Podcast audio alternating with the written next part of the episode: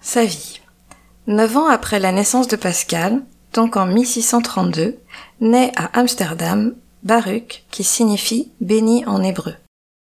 En effet, sa famille appartient à la communauté juive portugaise émigrée aux Pays-Bas. Son prénom est souvent traduit en portugais par Bento ou en latin Benedictus. La plupart de ces immigrés s'est vu contrainte de se convertir au christianisme. Mais un climat de méfiance règne, instillé par l'Inquisition, qui les suspecte de maintenir secrètement une pratique du judaïsme.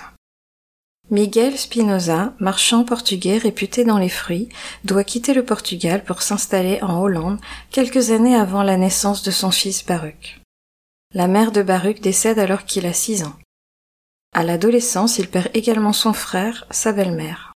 Mais il vit confortablement dans une jolie demeure de marchand du quartier juif d'Amsterdam, où les juifs sont bien intégrés.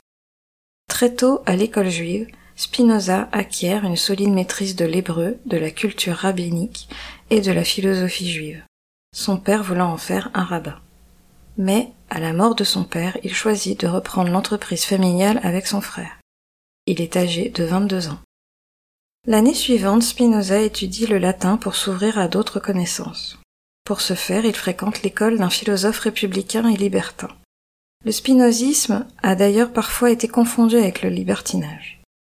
À cette époque, il rencontre des penseurs de confessions variées, des érudits qui lisent Descartes, ce qui l'amène à penser que la loi juive n'est pas d'origine divine et qu'il est nécessaire d'en rechercher une meilleure. Mais ses propos remontent aux oreilles de l'Inquisition, et la même année, Spinoza est frappé par un RM qui le bannit et le maudit pour hérésie. Il est alors excommunié de la communauté juive et ce de façon définitive, alors qu'à l'époque les RM se soldent le plus souvent par une flagellation en public, une repentance et une réintégration dans la communauté. Contrairement à son entourage que le RM de Spinoza consterne, celui-ci semble accueillir avec plaisir l'occasion de s'affranchir de la communauté juive dont il ne partage plus les croyances. Après son RM, Spinoza devient artisan en taillant des lentilles pour microscopes et lunettes. Il acquiert une certaine renommée mais continue à vivre très modestement. En parallèle, il rédige des essais philosophiques. Physiquement, il est décrit comme une personne à noble figure où ses yeux et sa chevelure sombre se remarquent et au corps harmonieux. Peu avant ses trente ans, Spinoza commence à rédiger des projets d'ouvrages philosophiques en latin. Fréquemment attaqué pour athéisme, il interrompt son travail sur l'éthique pour publier le traité théologico-politique, dans lequel il conteste cette accusation et défend la liberté de philosopher. Les autorités religieuses condamnent bien évidemment l'ouvrage qui suscite la polémique y compris chez d'autres penseurs, pourtant plus ouverts. Une ordonnance commanditée par les catholiques interdit finalement la diffusion du traité. À 43 ans enfin, malgré sa réputation d'ascète isolé, il est entouré d'un solide réseau d'amis. Sa pensée audacieuse suscite l'admiration, y compris chez les plus grands penseurs de l'époque. À cette époque, il tente de publier l'éthique. Mais de santé fragile, il décède l'hiver suivant. En mourant, il proclame J'ai servi Dieu selon les lumières qu'il m'a données. Je l'aurais servi autrement s'il m'en avait donné d'autres. Finalement, ce sont ses amis qui publieront ses manuscrits à titre posthume. 2. Femmes et enfants. Spinoza n'a pas fondé de famille. Il considère pourtant les femmes comme l'égale de l'homme, voire comme supérieures à lui, car elles donnent la vie. Les hommes n'aiment les femmes que d'un désir sensuel selon lui. Il supporte mal que celles qu'ils aiment accordent de l'importance à d'autres hommes. Pour lui, la femme se réduit à la trilogie constituée de la maîtresse exigeante, la putain corruptrice et l'épouse ennuyeuse. Mais ses points de vue sont à mettre sur le compte de son expérience douloureuse avec une sœur pénible et pingre, notamment sur les affaires d'héritage. Quant à l'enfant, Spinoza y voit un corps apte à peu de choses et un esprit qui n'a aucune conscience ni de soi ni de Dieu. 3. Logique. La philosophie de Spinoza est déductive. Ses réflexions sur l'existence l'amènent à la conclusion que pour philosopher, il est nécessaire de procéder à des enchaînements logiques rigoureux, presque mathématiques. La vérité n'est pas subordonnée au tangible. L'expérience, par exemple, ne suffit jamais à établir une vérité. En revanche, la vérité est intrinsèque à l'idée, ce qui signifie qu'elle ne peut pas dépendre de la subjectivité du sujet. Spinoza est donc en ce sens plus de l'école de Descartes que de Pascal. Il croit en une vérité unique et invariable. Pour lui, il est nécessaire de ne pas railler ni déplorer, encore moins maudire, mais de comprendre. Car comprendre est le commencement d'approuver. 4. Dieu. Comme il s'en est toujours défendu, Spinoza n'est pas athée, malgré cette réputation qui le suivra partout. Au contraire, la doctrine de Spinoza repose sur une définition rationnelle de Dieu, suivie d'une démonstration de son existence et de son unicité. Il rattache à Dieu toute la connaissance du monde ainsi que la conscience de lui-même et de tout ce qui l'entoure. Pour Spinoza, Dieu est la nature, la substance unique et infinie. Personne ne peut avoir Dieu en haine. Et le bien suprême pour l'âme, c'est de connaître Dieu. Tout ce qui est fini existe en revanche par autre chose, est conçu par autre chose. Spinoza pense Dieu comme un être infini, principe de raison et modèle de vie vertueuse, et trouve infantile la représentation de Dieu auquel ses semblables rendent un culte. Il refuse tout anthropomorphisme, y compris quant à ses intentions. Dieu ne s'irrite pas, il n'est pas imaginable que Dieu aime ou haïsse les êtres.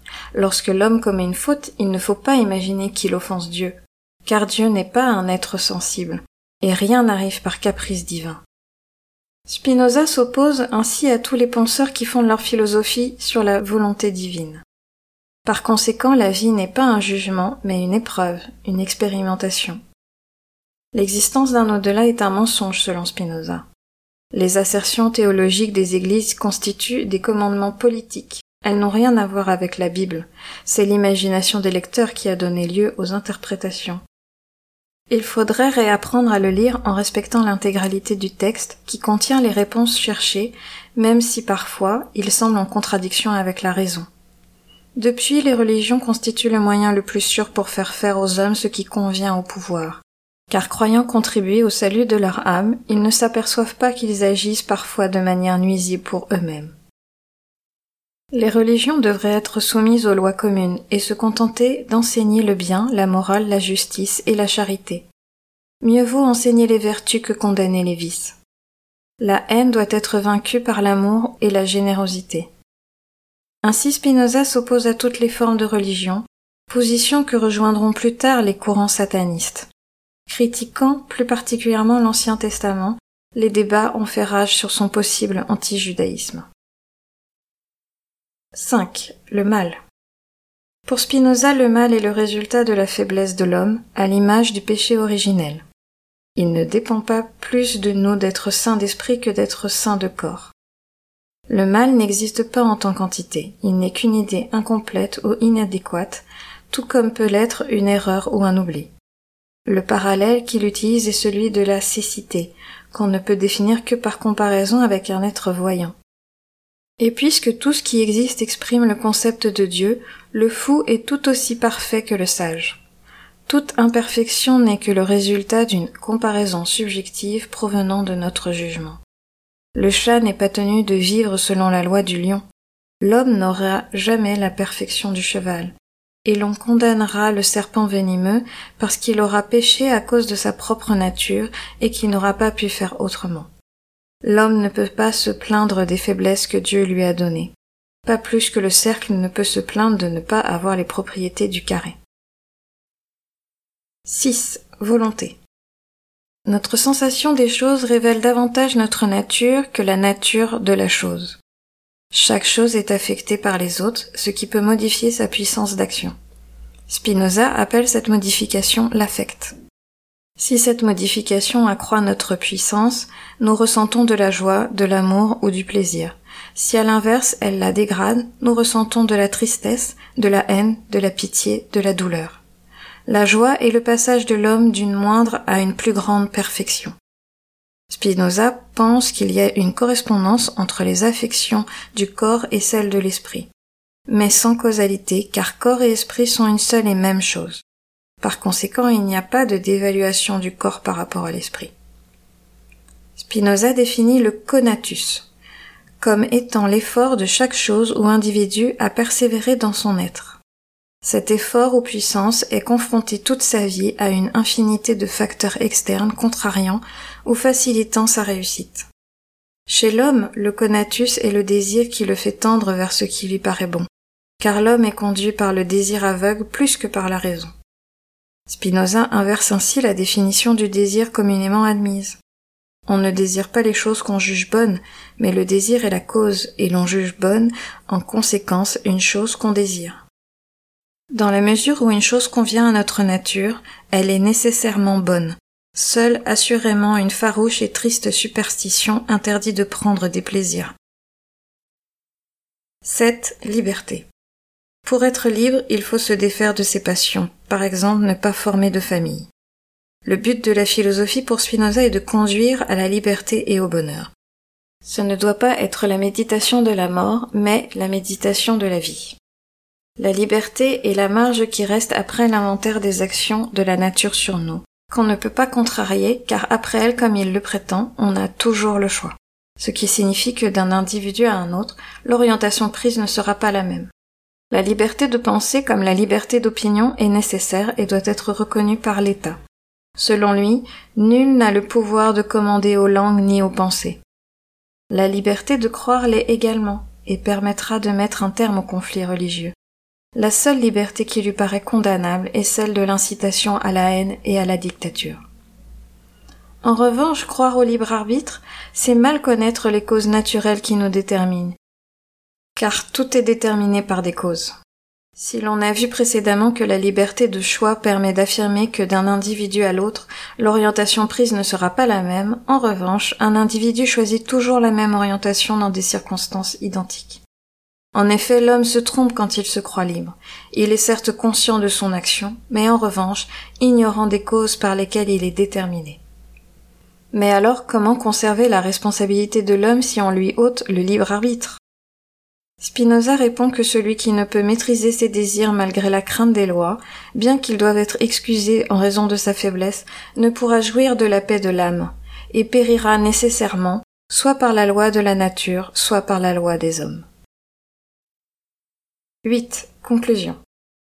Hegel l'acclamera en premier lieu en déclarant que le choix est Spinoza ou pas de philosophie.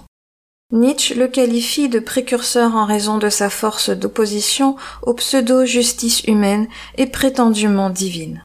Spinoza nous apporte le conseil de vie suivant. Si vous voulez que la vie vous sourie, apportez-lui d'abord votre bonne humeur.